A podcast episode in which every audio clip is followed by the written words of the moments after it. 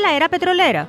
Conversamos con experta de la Universidad del Zulia sobre el futuro de la industria de los hidrocarburos y lo que debe hacer Venezuela para que su economía no se quede atrás ante el panorama que se avecina. Orgullo Universitario. Estudiantes de Economía de la Universidad Católica Andrés Bello fueron galardonados en concurso de ensayos organizado por el Banco de Desarrollo de América Latina, CAF.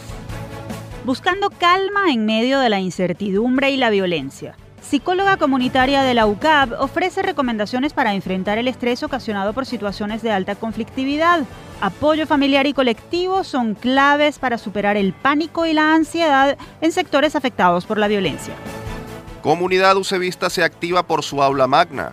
Autoridades y Asociación de Egresados emprendieron campaña de recaudación de fondos para ejecutar más de una decena de proyectos que buscan devolverle el brillo al principal auditorio de la Casa de Estudios Patrimonio Cultural de la Humanidad. Mandela y la Universidad Venezolana.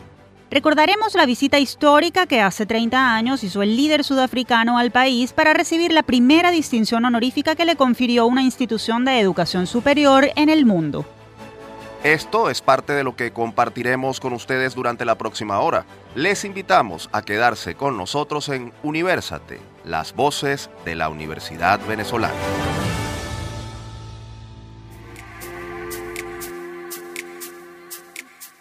Les saludamos Tamara Sluznis y Efraín Castillo. Y les damos la bienvenida a nuestro programa Universate, transmitido a nivel nacional por Unión Radio. Este espacio es producido por Unión Radio Cultural y la Dirección General de Comunicación, Mercadeo y Promoción de la Universidad Católica Andrés Bello. En la jefatura de producción están Inmaculada Sebastiano y Carlos Javier Virgües. En la producción, José Ali Linares y Miguel Ángel Villamizar. Y en la dirección técnica están Fernando Camacho, Giancarlos Caraballo y Ricardi Carrera. Bienvenidos una vez más a Universate, las voces de la Universidad Venezolana. Nos complace acompañarlos en este espacio plural y de encuentro. Hoy nuestro programa se nutre de iniciativas, investigaciones y reconocimientos a los distintos actores que hacen vida en la Academia Venezolana. Por lo pronto les hablaremos de dos estudiantes ucavistas que ganaron un reconocido premio internacional. Esto y más a continuación. Generación 2020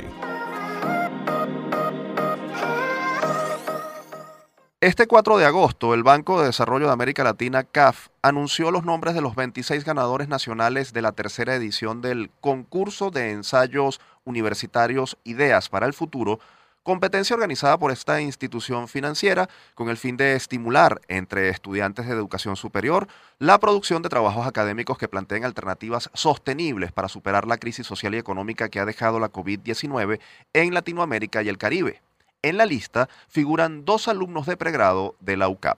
Reisel Francisco Ramos, estudiante de quinto semestre de Economía, se hizo acreedor en Venezuela del primer premio de este concurso gracias a su ensayo Los mercados laborales en América Latina, hacia la construcción de un modelo sostenible por medio de las plataformas digitales, en el cual plantea estrategias para fortalecer el empleo en la región y promover la recuperación post-pandemia a partir del uso de la Internet y su tecnología asociada.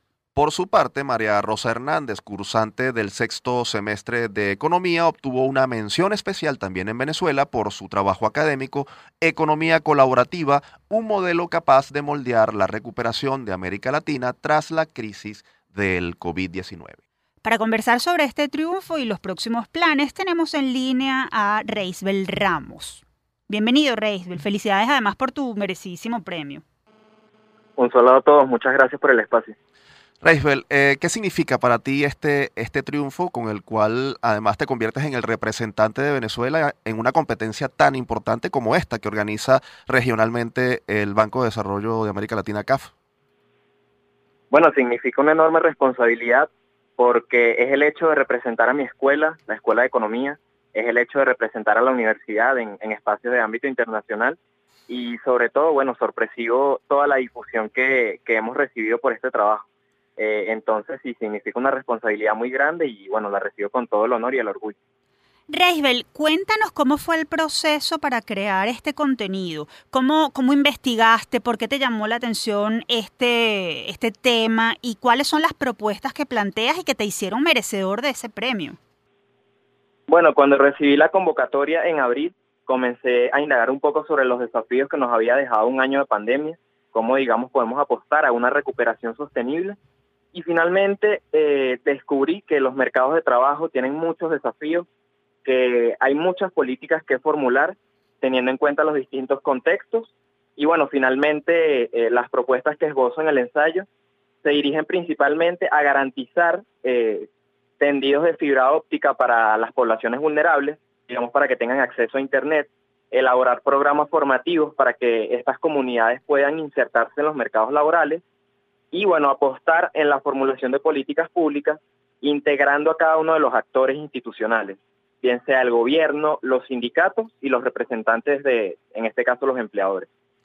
Reisbel, entendemos que tu desafío continúa porque por ser ganador de, de la competencia a nivel nacional, eh, estás todavía en, en, concurso para ver si tu ensayo se convierte en uno de los tres ganadores a nivel regional que recibirán un premio metálico importante y además eh, presentarán, e, ese ensayo se presentará en la, la, cumbre o reunión de la CAF en el mes de noviembre. Cuéntanos eh, qué expectativas tienes respecto a eso. Bueno, yo me siento muy, muy feliz, muy contento. Eh, he tenido la, la oportunidad de, leer los ensayos de los otros ganadores en los otros países y realmente, bueno, mis expectativas son bastante positivas. Los resultados se van a estar dando el día 4 de octubre por la página web ideasparelfuturo.caf.com. Eh, entonces, nada, eh, muy, muy feliz y con expectativas muy positivas de, lograr alcanzar ese logro tan importante para nuestro país. Reisel, no sé si estás consciente de que tanto tú como María Rosa Hernández, eh, quien ganó también eh, un premio, son ejemplos de la juventud venezolana que está estudiando, que sigue en el país y que se sigue esforzando por, por forjar un futuro. ¿Qué mensaje le das a tus compañeros y a todos esos muchachos que quieren seguir formándose en el país y que tal vez no ven un panorama muy claro. ¿Cuál es, cuál es tu, tu mensaje para ellos? Bueno, mi mensaje para todos los jóvenes venezolanos es que continúen apostando a la formación, porque en Venezuela, a pesar de todos los desafíos que tenemos, siguen habiendo muchas oportunidades, muchas ventanas en las que podemos desarrollarnos, crecer profesionalmente y creo que el, este concurso de ensayos es el mejor ejemplo de que no importa de dónde vengamos, no importa nuestras condiciones, siempre tenemos espacio para poder crecer y siempre, digamos, tenemos esa, esa motivación que nos permita seguir adelante. Sí, eh, eh, también en esa misma onda que te de lo que te pregunta Tamara, eh, el esfuerzo que has hecho es un esfuerzo académico, es decir, investigación, formación. ¿Qué, crees tú que, significa el hecho de que a través de el estudio y el análisis, como el que tú estás haciendo a través de este trabajo académico, produzca resultados tan eh, positivos fuera, eh, dentro y fuera eh, de Venezuela? Bueno, yo me siento muy contento por la receptividad que ha recibido mi ensayo.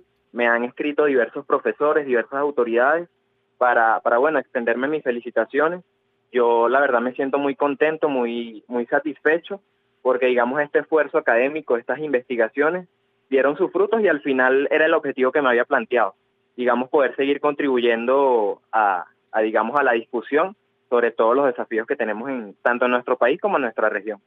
¿Cómo te ves en el futuro? ¿Qué aportes eh, pudieras estar pensando para tu país? Bueno, en el futuro me veo eh, graduado, siguiendo, digamos, en, en distintas iniciativas. Eh, digamos, me gustaría dedicarme a las políticas públicas, a, todo este tema de la formulación, evaluaciones de impacto. Eh, y bueno, digamos que me encuentro trabajando constantemente para poder dedicarme a esta, a esta área tan apasionante, digamos, de nuestra carrera economía. ¿Eres, ¿Eres optimista respecto a la recuperación económica de Venezuela como futuro economista? Sí, soy optimista. ¿En qué basas tu optimismo?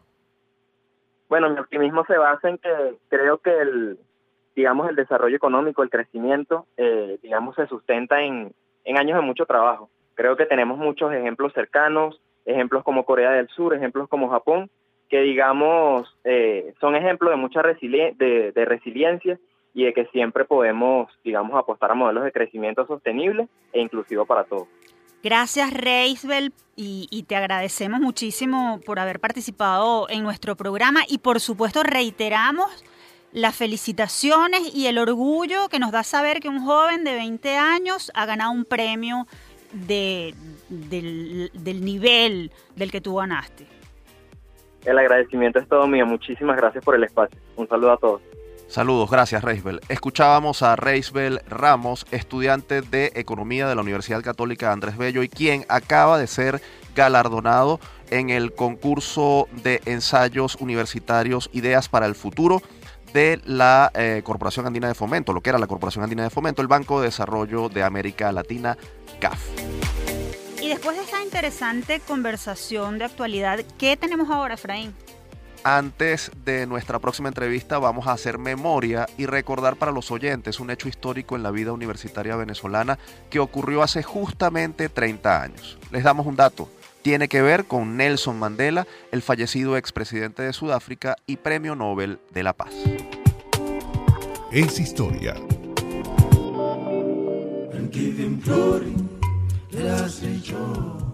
El 28 de julio de 1991, Nelson Mandela y su entonces esposa Winnie Madikizela llegaron a Valencia para recibir de manos de las autoridades de la Universidad de Carabobo el doctorado honoris causa que la institución le había conferido en 1988, cuando aún estaba en prisión por su lucha en defensa de la libertad y los derechos humanos en Sudáfrica. La distinción le había sido otorgada por la universidad como un gesto simbólico de respaldo a la campaña mundial que la ONU había emprendido para denunciar el encarcelamiento en el que se encontraba el líder político desde el año 1963 por denunciar la política de apartheid en su país. Según explicó el entonces rector Gustavo Hidalgo, la Universidad de Carabobo fue la primera casa de estudios del mundo en conferir este honor a Mandela, quien un año después de ser excarcelado visitó Venezuela, invitado por el presidente de la República Carlos Andrés Pérez, especialmente para recibir el doctorado, en un acto que se celebró en el Teatro Municipal de Valencia. Esta visita fue histórica para el país y muy significativa para la Universidad venezolana porque mostró el compromiso de la Academia Nacional con los derechos humanos. Dos años después, en 1993, Nelson Mandela recibiría el Premio Nobel de la Paz por las negociaciones que emprendió con Frederick de Klerk, presidente del gobierno que lo encarceló durante 27 años, para lograr una transición democrática y sin violencia en su país. En 1994, solo tres años después de su paso por Venezuela, Nelson Mandela se convertiría en el primer presidente de raza negra en la historia de Sudáfrica.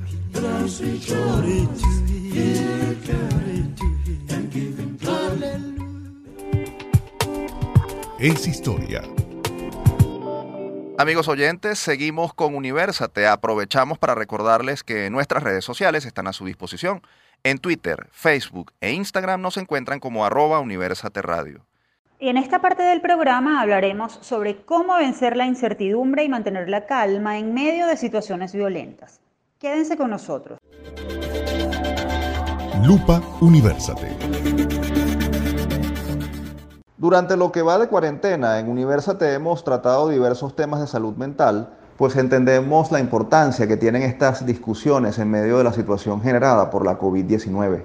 El pánico, el miedo, la ansiedad son frecuentes y deben enfrentarlas los ciudadanos más aún en medio de situaciones violentas que pueden llegar a romper la zona de confort. Y nos referimos específicamente a lo vivido semanas atrás por habitantes del Paraíso, Cota 905, el cementerio y zonas aledañas, que se vieron afectados por la acción desmedida de bandas delictivas que intentan generar zozobra en la población. ¿Cómo vencer la incertidumbre y mantener la calma en medio de hechos que son difíciles de predecir? ¿Qué hacer después de que ocurren estas situaciones? Para hablar sobre este y otros temas, nos acompaña vía telefónica la profesora María Alejandra Corredor, psicóloga, especialista en psicología clínica comunitaria y jefa de la Cátedra de Evaluación Psicológica de la UCAP. Bienvenida a Universate, profesora. Efraín, Tamara, agradecida por la invitación, un gusto para mí compartir con ustedes y sus radioescuchas y contar con este valioso espacio para hablar de la salud mental en un momento no solo pandémico, sino también por los hechos de violencia recientemente vividos en nuestro país. Profesora, ante hechos inesperados, violentos, en este caso, ¿Qué podemos hacer para controlar las emociones y hacer que prive la racionalidad? ¿Es eso posible en esas circunstancias? Bueno, la verdad es que es difícil controlar las emociones, pues una, es una situación que invade inevitablemente a las personas, a las instituciones, bueno, y en, en general a toda la comunidad, ¿no? provocando desajustes y distorsión en la forma en que se comportaba naturalmente cada persona posiblemente lo que ocurre es como una, yo voy a llamar una disrupción de la realidad eh, y la realidad tal, cual, tal como nosotros la conocemos ya no es así. Eh, y por tanto es muy difícil mantener la racionalidad, ¿no? Es una meta difícil de alcanzar, este, al menos en un primer momento, ¿no? Profesora, ¿cuáles son las consecuencias de vivir en un estado permanente de angustia porque no se sabe cuándo ni cómo se reactivará una situación de peligro? En estados permanentes de angustia, lo que ocurre es como que si se rompiera el orden natural de las cosas. Y entonces existe como una sensación de extrañeza y desconfianza, donde lo que el individuo, lo que el individuo conoce ya no es así. Eh, tampoco sabe cómo va a ser, o sea, no se puede imaginar cómo será eh, la nueva reconstrucción o el nuevo momento con el que se va a topar, ¿no? No hay posibilidad de anticipar el futuro, incluso el más inmediato, ¿no? Dentro de las consecuencias, me preguntas las consecuencias de vivir bajo un estado permanente de angustia. Sin duda está eh, el temor y la inseguridad continua eh, que termina abrumando a, a la persona, ¿no? Eh, aparece la desesperanza, la sensación de que se ha perdido el control. Hay también algunas manifestaciones como de inquietud y agitación que pueden llegar a lo que los psicólogos llamamos sobreexcitación. Eh, entonces inclusive pueden haber respuestas de agresión y de hostilidad. Eh, otra parte de estas consecuencias es más bien la evitación eh, que las personas tienden entonces a no pasar por la zona donde ocurrió una situación particular que los impactó, evitar a personas este, que están o fueron allegados de eh, personas que detuvieron o que están, digamos, siendo los agresores. Entonces es como que trato, trato, trato de no contactar con nada de aquello que me recuerde la situación que, viví previamente, ¿no? Y también como el embotamiento afectivo, que es como un conjunto de emociones todas desagradables, ¿no? Rabia, culpa, nerviosismo, somatizaciones. Entonces, bueno, eh, creo que es como que la, el estado permanente va eh, dañando eh, las capacidades que pueden tener las personas. Se habla mucho del llamado síndrome de estrés postraumático como una de las secuelas que sufren quienes atraviesan situaciones violentas como estas que hemos descrito. ¿Cuáles suelen ser los síntomas de este padecimiento y qué consecuencias tiene no tratarlo? Sí, los síntomas eh, no los puedo enumerar todos, pero bueno, voy a, plantearte los, los más generales hay una reexperimentación, que son un conjunto de pensamientos e imágenes que es como que se invadieran a, la mente de la persona de manera inapropiada y sin control, ¿no? O sea, no es voluntario, no es que la persona quiere pensar en eso, todo lo contrario, o sea, estamos haciendo cualquier actividad y nos invade eh, este tipo de pensamientos, ¿no? Que solemos llamar pensamientos intrusivos, ¿no? Hay ansiedad, hay somatizaciones, hay enojo, ira, agresión, hay trastornos del sueño, muchas personas reportan tener pesadillas o inclusive dificultad para ir a dormir. Eh, como ya te nombré antes, conductas de evitación, eh, problemas en la memoria, eh, olvidos y dificultad para concentrarse en las actividades cotidianas de la vida también hay como que las personas empiezan a sentir cierto aislamiento y como la dificultad para experimentar placer. O sea, eh, nada, nada nos alegra, nada nos da satisfacción, o sea, todo lo que son como las eh, emociones positivas parecieran como que son difíciles de alcanzar, ¿no?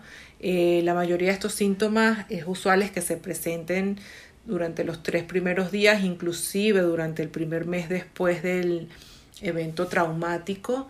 Eh, y bueno, pudiera llegar a presentarse por seis meses más. Eh, cuando no se trata, la persona puede tener cambios en el patrón de las relaciones interpersonales, eh, marcado aislamiento, depresión, trastornos de ansiedad, trastornos de personalidad e inclusive se han estudiado afecciones neuropsicológicas eh, por ejemplo, en el hipotálamo, en la hipófisis, en el sistema nervioso simpático, la función tiroidea, o sea, en general como alteraciones en la función cerebral y su estructura.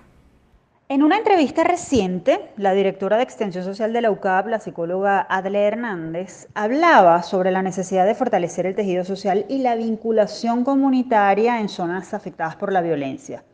¿Por qué esto es importante y cómo hacerlo posible? ¿Qué acompañamiento hay que ofrecer en ese sentido? Sí, efectivamente la necesidad de fortalecer el tejido social es indispensable. Hay que trabajar para retomar las tradiciones que son las que asientan la identidad colectiva, para recobrar los sentimientos de seguridad, de pertenencia y de solidaridad. Es indispensable crear espacios para que existan normas que organicen la vida social y generar un mínimo de certidumbre para que no aumente el desconcierto ni la desconfianza.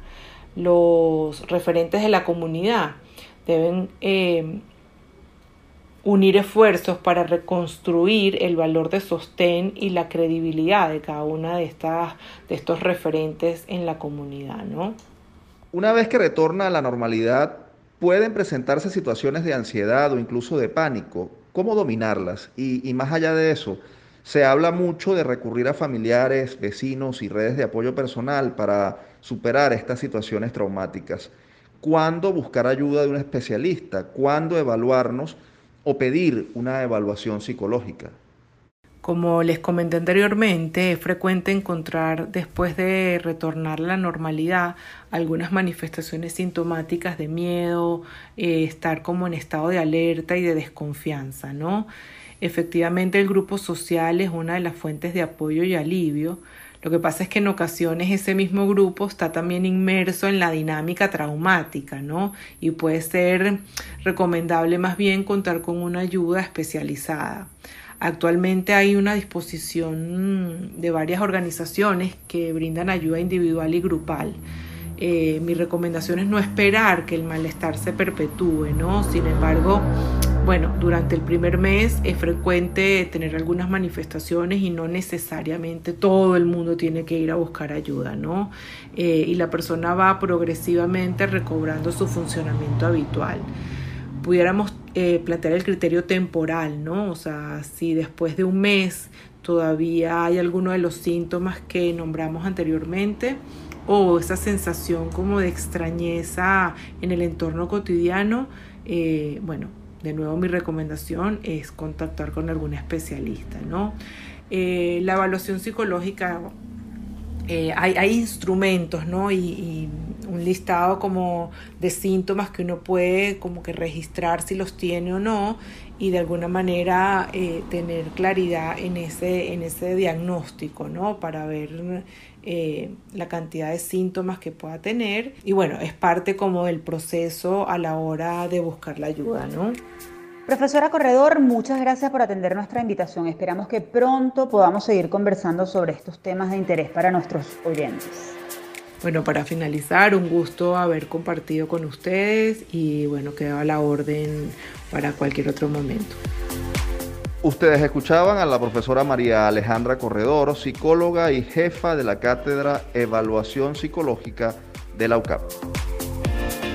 Con esto nosotros nos vamos a la pausa. Al regreso seguimos con mucho más de Universate, las voces de la Universidad Venezolana.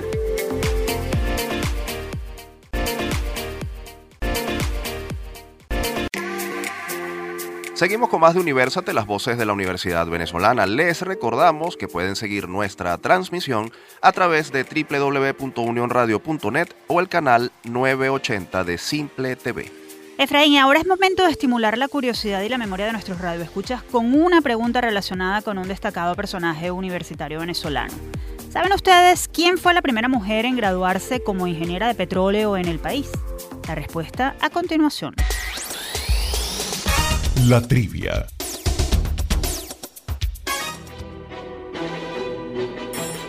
La primera mujer en graduarse como ingeniera de petróleo en una institución de educación superior del país fue Dilcia Elena Ramírez, quien recibió su título el 24 de julio de 1957 y formó parte de la primera promoción de esa carrera en la Universidad del Zulia Luz, compuesta por 12 egresados. La ingeniero ejerció durante 35 años tiempo en el que trabajó primero en la Shell de Venezuela y luego en Petróleos de Venezuela PDVSA, donde ocupó altos cargos gerenciales hasta su jubilación en el año 1988. Con visión premonitoria, en el año 2007 advirtió, durante un discurso de orden por el 50 aniversario de su promoción, que a la industria petrolera nacional se le presentarían retos complejos debido a la situación económica y a la realidad mundial. Y llamaba a los profesionales del área a enfrentar esos desafíos con más investigación y más inversión, porque, decía, el petróleo seguirá siendo la base fundamental de nuestro desarrollo. La primera ingeniero de petróleo venezolana falleció en Caracas el 22 de noviembre de 2016 y abrió la senda a cientos de mujeres que las universidades nacionales han formado en el área y que han ejercido y ejercen esta profesión dentro y fuera del territorio. Siempre es un gusto conocer sobre mujeres que se han destacado en áreas tan importantes para nuestro país como la de la energía y el petróleo, mucho más en un momento como el que vive este sector en Venezuela y el mundo. Ciertamente, Tamara. Además es interesante notar que ella hace más de una década haya advertido sobre la crisis en el sector petrolero nacional y haya llamado a prepararse para asumir la recuperación de la industria, aunque era optimista y decía que el petróleo seguiría sustentando nuestra economía. Precisamente para discutir sobre el futuro energético y sobre cómo debe prepararse Venezuela ante él, vamos a conversar inmediatamente con otra destacada ingeniero de petróleo, pero perteneciente a las nuevas generaciones de egresadas de la Universidad del Zulia. Es muy interesante lo que ella nos tiene que decir, así que quédense con nosotros para escuchar nuestra próxima sección.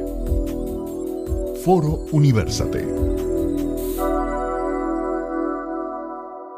La producción petrolera de Venezuela ha venido cayendo desde 2017 debido al proceso de desinversión en la industria, la crisis del sector energético mundial y las sanciones financieras impuestas por el gobierno de Estados Unidos a PDVSA. En junio de 2020, por ejemplo, el bombeo de crudo se desplomó a su mínimo histórico en 75 años al llegar a solo 374 mil barriles por día, lo mismo que se producía en 1945.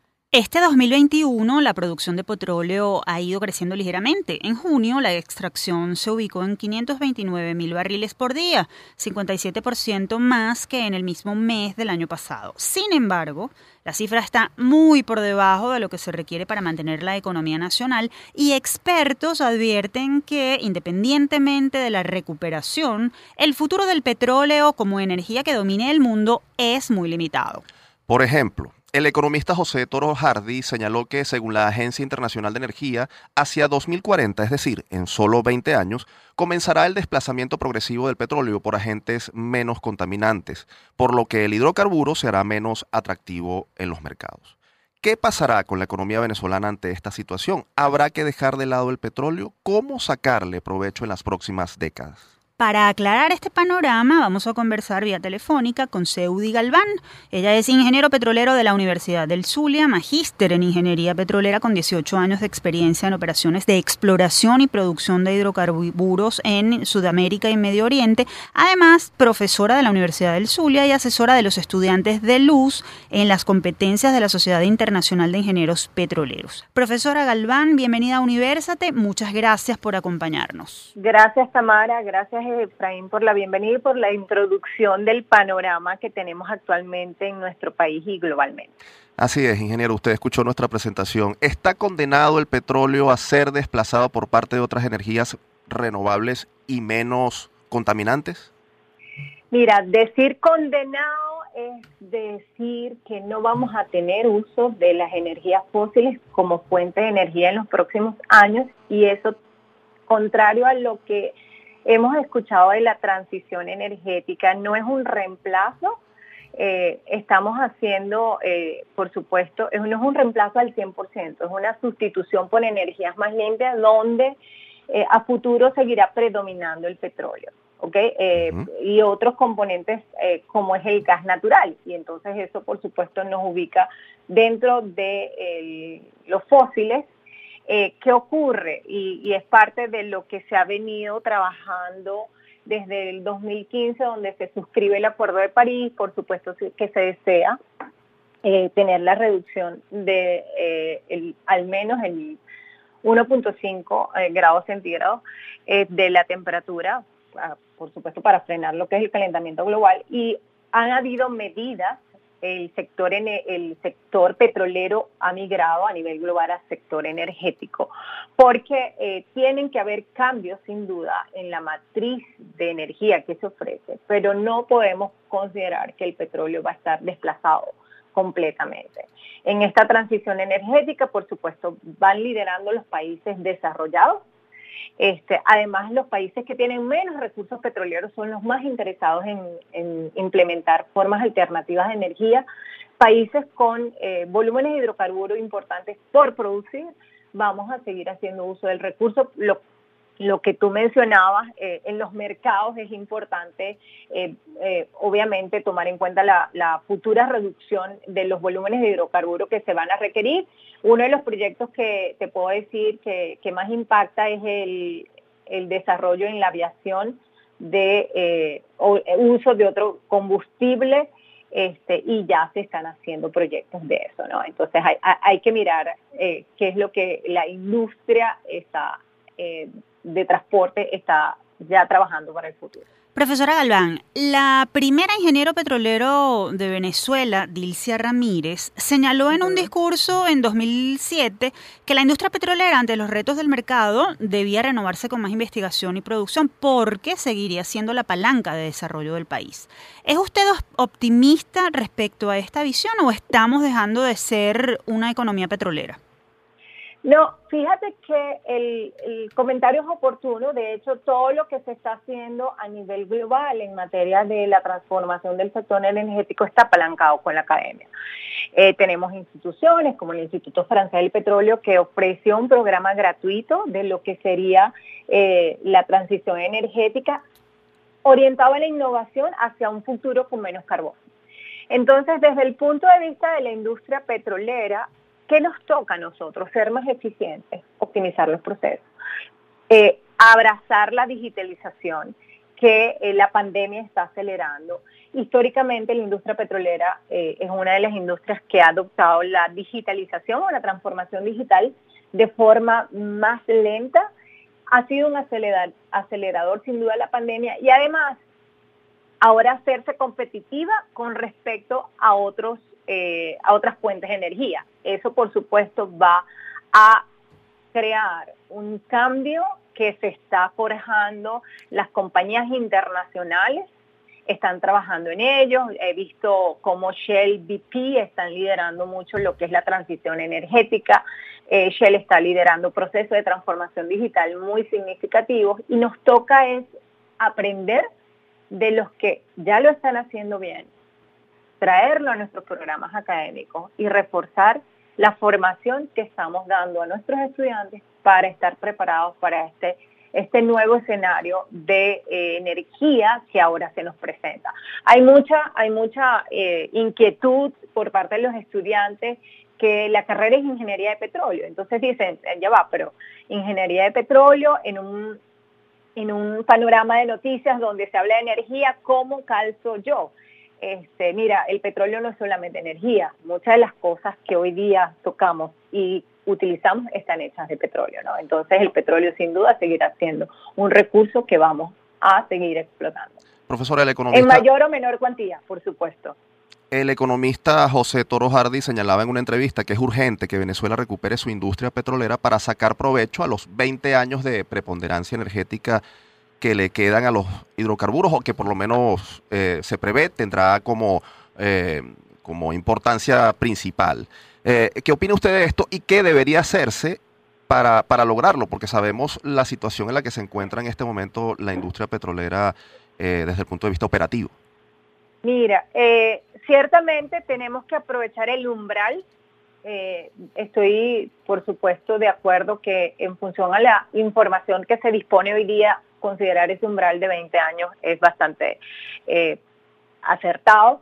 Eh, ¿Cuál es el reto que tenemos nosotros? Mira, es administrar una industria que es una de las industrias más competitivas en el mundo. Eso es lo primero que tenemos que tomar en cuenta. No estamos administrando cualquier industria, estamos administrando una industria que a lo largo de la historia es de las más competitivas. ¿Qué tenemos que hacer en ese sentido? Primero, trabajar en la continua preparación de los jóvenes profesionales. Eh, por supuesto, incentivar que ellos se fortalezcan desde el aspecto técnico y nosotros, eh, aun cuando los esfuerzos que hacemos los manejamos desde nuestro radio de acción, hemos logrado a partir de la interacción de los jóvenes con sociedades, como lo mencionaba en la introducción Tamara, en lo que hemos logrado con la interacción de los estudiantes en la red de la Sociedad de Ingenieros de Petróleo Internacional, donde están al día con la innovación tecnológica, con eh, acceso a eh, seminarios técnicos que les permiten, por supuesto, tener esa mirada eh, de lo que se está haciendo y de lo que está funcionando. ¿Cuál es el reto para nosotros? Encontrar planes o encontrar, poder eh, trabajar en aquellos planes que efectivamente conduzcan a la recuperación de la producción de hidrocarburos desde una mirada estratégica de e industria, ¿no? Eh, no es una mirada porque, eh, y es una de las cosas que a mí me ocupa, es que, por supuesto, nosotros tenemos varias divisiones, este, tenemos Occidente, tenemos Oriente, pues es identificar dónde podemos ser más eficientes en la recuperación de la producción y apuntar las inversiones hacia esas áreas específicas. Porque eh, mirar el negocio como un todo, ¿no? Obviamente que todo va a depender del esquema que al final el Estado como dueño del recurso decida adoptar para lo que es la recuperación de la industria, donde sabemos que va a tener un papel protagónico porque, como mencionaba, es el dueño del activo.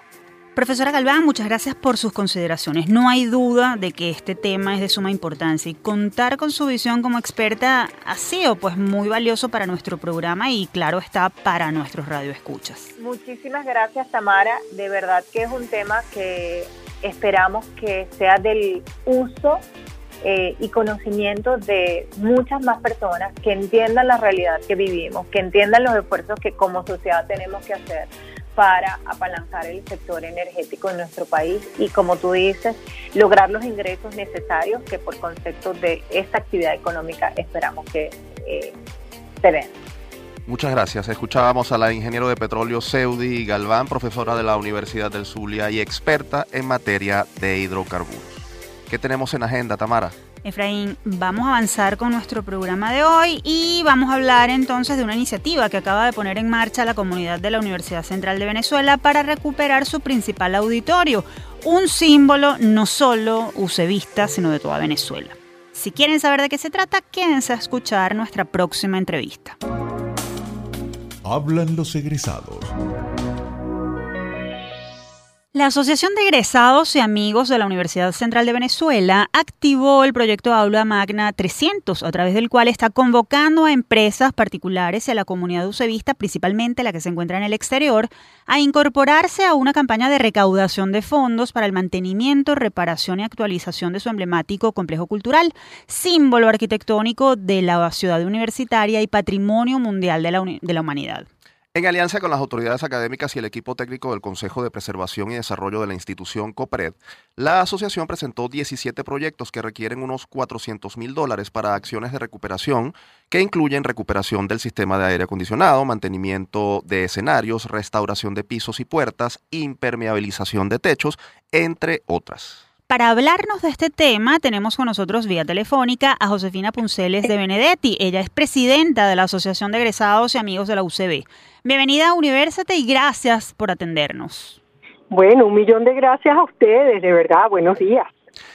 Señora Josefina, la celebración de los 300 años de la UCB llega en medio de una gran crisis para la institución y para la Universidad Venezolana. El aula magna no escapa de esa crisis, estuvo a oscuras durante meses debido a la falta de recursos para la reparación de un sistema de fusibles, algo que finalmente se consiguió a mediados de julio. ¿Cuál es la situación del recinto en este momento? Mira, la situación del recinto universitario es grave. Eh, no solamente del aula magna, sino las facultades, este, todos los espacios, los espacios públicos, los espacios, digamos, las zonas verdes, porque no hay dinero, no han otorgado dinero para el mantenimiento. Y tú comprenderás que, o sea, hay voluntariado, pero tú no puedes mantener una universidad en una ciudad universitaria de ese tamaño con, nada más que con voluntariado, porque yo te a lo mejor te puedo ayudar hoy, pero mañana no. Claro. Profesora, son 17 planes para recuperar distintas áreas del aula magna y de la sala de conciertos de la UCB. Pero ¿cuáles son los proyectos prioritarios? ¿Se han planteado ustedes un cronograma de trabajo? En todo caso, ¿cuándo empezarían a verse los resultados? ¿Qué esperarían, por ejemplo, haber logrado de aquí a diciembre cuando se celebra el tricentenario de la UCB? Bueno, fíjate, este, nosotros no la asociación de egresados y eso, esto tiene que que esto es bien importante, es solamente el vehículo para la recepción de los fondos todas esas prioridades y todas esas, digamos, necesidades y, y los presupuestos han sido determinados por la Dirección de Cultura, con el COPRED, obviamente, el Consejo de Preservación y Desarrollo. Ahora bien, eh, ellos establecieron las prioridades. Lo primero es, obviamente, el sistema eléctrico y el aire acondicionado. El sistema eléctrico hay que recordar que, bueno, se reactivó eh, digamos, la iluminación, pero no se ha terminado de arreglar porque falta todo lo que es el cableado, que no se sabe en qué estado está, porque imagínense tanto tiempo cerrada y bueno, y, y, y 50 años o más de 50 años ya eh, eh, en, en, en, actividad, ¿no? Entonces, fundamentalmente, lo más importante es eso, aire acondicionado y, y, y, y lo que falta de para, para la electricidad. ¿Para cuándo puede estar eso? Mira, todo eso depende de los egresados, de los, de los miembros de la comunidad, de las empresas, el dinero que puedan dar, el aporte que puedan dar, ya sea, tú sabes, ya, hoy en día aquí vivimos eh, en, función del trueque, mira, yo te puedo pulir el piso, ese tipo de cosas. Entiendo. Ahora, eh, eh, precisamente sobre eso que menciona, ¿cuál ha sido la respuesta de la comunidad universitaria hasta el momento ¿Han logrado avanzar en algo en la recaudación? ¿Qué expectativas tienen en ese sentido? Mira, yo tengo que decirte que lamentablemente, digamos, los únicos que estamos haciendo promoción de eso somos la, Asociación de Egresados, eh, porque tenemos, digamos, nuestras redes sociales, pero no ha habido respuesta significativa hasta los momentos que yo sepa. A lo mejor con, con alianzas con empresas puede haber puede haber habido algo, pero eso no pasa por por egresados, obviamente. Entonces, no te puedo, bueno, vimos las cuentas el otro día y la verdad es que no ha habido respuesta. Okay. Josefina, estamos hablando de proyectos de envergadura.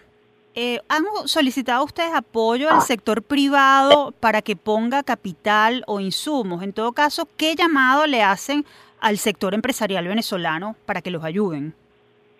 Mira, se ha contactado al sector empresarial. La, directora de Cultura, que es Trina Medina, se ha, se ha fajado en ese trabajo. Ahora, también acuérdate que el sector eh, empresarial privado que está dispuesto a ayudar a la UCB porque hay varios, eh, digamos, intereses por otra parte, vamos a decirlo elegantemente, pues mm, de ayuda, pero hasta cierto punto, porque tampoco son empresas, hoy en día, acuérdate que las empresas en Venezuela tampoco están bollantes, ¿no? Si tú dices, bueno, mira, en otros momentos, cuando yo, yo fui directora de cultura, y después trabajé muchos años hasta hasta diciembre este año con la con la rectora García Rocha buscando fondos precisamente para la universidad. Y los bancos era una maravilla toda la cantidad de cosas que te podían aportar. Qué pasa con la, con las entidades bancarias en Venezuela que están sobreviviendo sobreviviendo y, y, a duras penas. Y si tienen filiales fuera pues casi que trayendo dinero de las filiales fuera para no cerrar aquí en Venezuela. Es una situación muy dura. Por eso nosotros este, apelamos a lo que es el, egresado que está en el exterior. Me van a decir también, bueno, pero es que ellos no están muy bien tampoco. Claro, pero hay gente que sí está muy bien, y gente que sí puede aportar y que sí tiene contactos con empresas fuera que pueden ayudar, ¿me entiendes? Porque, por ejemplo, si se necesitan, no sé, estoy hablando como los locos, ¿ok? Cinco mil litros de, galones de, de, ¿cómo se llama? Cinco mil galones de pintura mira, resulta que alguien de afuera a lo mejor consigue que le donen eh, mil galones de pintura y se envían, ¿entiendes? Ese es el tipo de ayuda que, que hay que de alguna manera lograr, el contacto con las empresas de fuera. Eh, señora Josefina, recientemente el Ejecutivo Nacional anunció la creación de una comisión para la recuperación de la ciudad universitaria. ¿Está planteada la colaboración con esta comisión para atender los proyectos de recuperación de la aula magna? ¿Se han puesto en contacto con ustedes? Mira, acuérdate, repito, nosotros solo somos los receptores de los fondos internacionales, ¿ok? Porque hemos tenido esa suerte. Eh, nosotros somos los receptores de los fondos. Ahora, en relación a las negociaciones que puedan existir dentro de la universidad para lo que es el que el ejecutivo que esa comisión aporte algo, mira, no tengo la menor idea porque lo que sí sé es que no se han reunido con las autoridades de la universidad y eso es preocupante, porque tú no puedes meterte en mi casa, hacerte, hacer lo que a ti te dé la gana, ¿me entiendes? Ay, bueno, porque me provocó, ¿no? eso es complicado pero eso ya le compete directamente a las autoridades universitarias que van a recibir todo nuestro apoyo como siempre, porque gracias a Dios trabajamos en una hermosa sinergia y hemos tenido tanto el apoyo de las, de, las autoridades universitarias como ellos han recibido nuestro apoyo. Finalmente, Josefina, ¿cómo se pueden poner en contacto con ustedes quienes estén interesados en conocer más sobre los problemas que enfrenta la UCB y sobre todo cómo donar para Aula Magna 300? Una página, una red social, un teléfono. ¿Cómo no? Mira, nosotros tenemos nuestra cuenta en Twitter, egresados UCB tenemos nuestra cuenta en Instagram, EUCB también. Tenemos la página web Egresados UCB. Verás que somos poco originales, pero eso es lo único que vende el mismo nombre. Usted se mete en Twitter, en Instagram o en Facebook o en Google y usted busca Egresados UCB y le va a aparecer en el exterior, que es donde se pueden hacer las donaciones, digamos, en, en moneda dura y pero sí igualito se meten por la página de egresados UCB, no en el exterior, sino aquí en Venezuela, y ahí tenemos el link directo también para que puedan hacer donaciones. Josefina, un verdadero gusto haber compartido con usted en Universate. Estamos a la orden para apoyarles en la difusión de esta y otras iniciativas y les deseamos mucho éxito. Ojalá las próximas noticias sean más positivas eh, eh, sobre este tema. Gracias. No, gracias a ustedes. Un millón de gracias. ¿ah? Conversábamos con Josefina Punceles de Benedetti, presidenta de la Asociación de Egresados y Amigos de la UCB. Recuerden que si desean más información pueden ingresar a eucbexterior.org o seguir la cuenta en Twitter arroba eucb. Tamara, ha llegado la hora de despedir esta edición, pero antes, como siempre, vamos a compartir con nuestros escuchas la frase de la semana que nunca más prevalezcan ni las ambiciones contra los ideales, ni las aventuras contra el paciente esfuerzo derechamente encaminado hacia la máxima dignidad de la patria y la mayor felicidad posible del pueblo, que es carne y sangre de ella. Lo dijo el novelista intelectual y político venezolano Rómulo Gallegos durante su toma de posesión como presidente de la República en febrero de 1948, dirigiéndose a los miembros de la Fuerza Armada, a quienes pedía ser centinelas y garantes de la vida civil. Lo dijo el novelista intelectual y político venezolano Rómulo Gallegos durante su toma de posesión como presidente de la República en febrero de 1948, dirigiéndose a los miembros de la Fuerza Armada, a quienes pedía ser centinelas y garantes de la vida civil. Gallegos, quien había sido el primer presidente electo por voto popular directo y secreto en la historia nacional, fue derrocado ocho meses después de asumir el cargo tras un golpe militar. De su natalicio se cumplieron el 2 de agosto 137 años.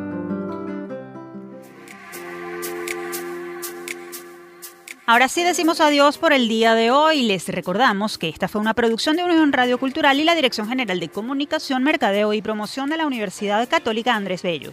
En la jefatura de producción estuvieron Inmaculada Sebastiano y Carlos Javier Virgüe. En la producción, José Ali Linares y Miguel Ángel Villamizar. En la dirección técnica, Fernando Camacho, Giancarlos Caraballo y Ricarti Carrer. Y en la conducción, quien les habla, Efraín Castillo y Tamara Sluznis. Hasta la próxima.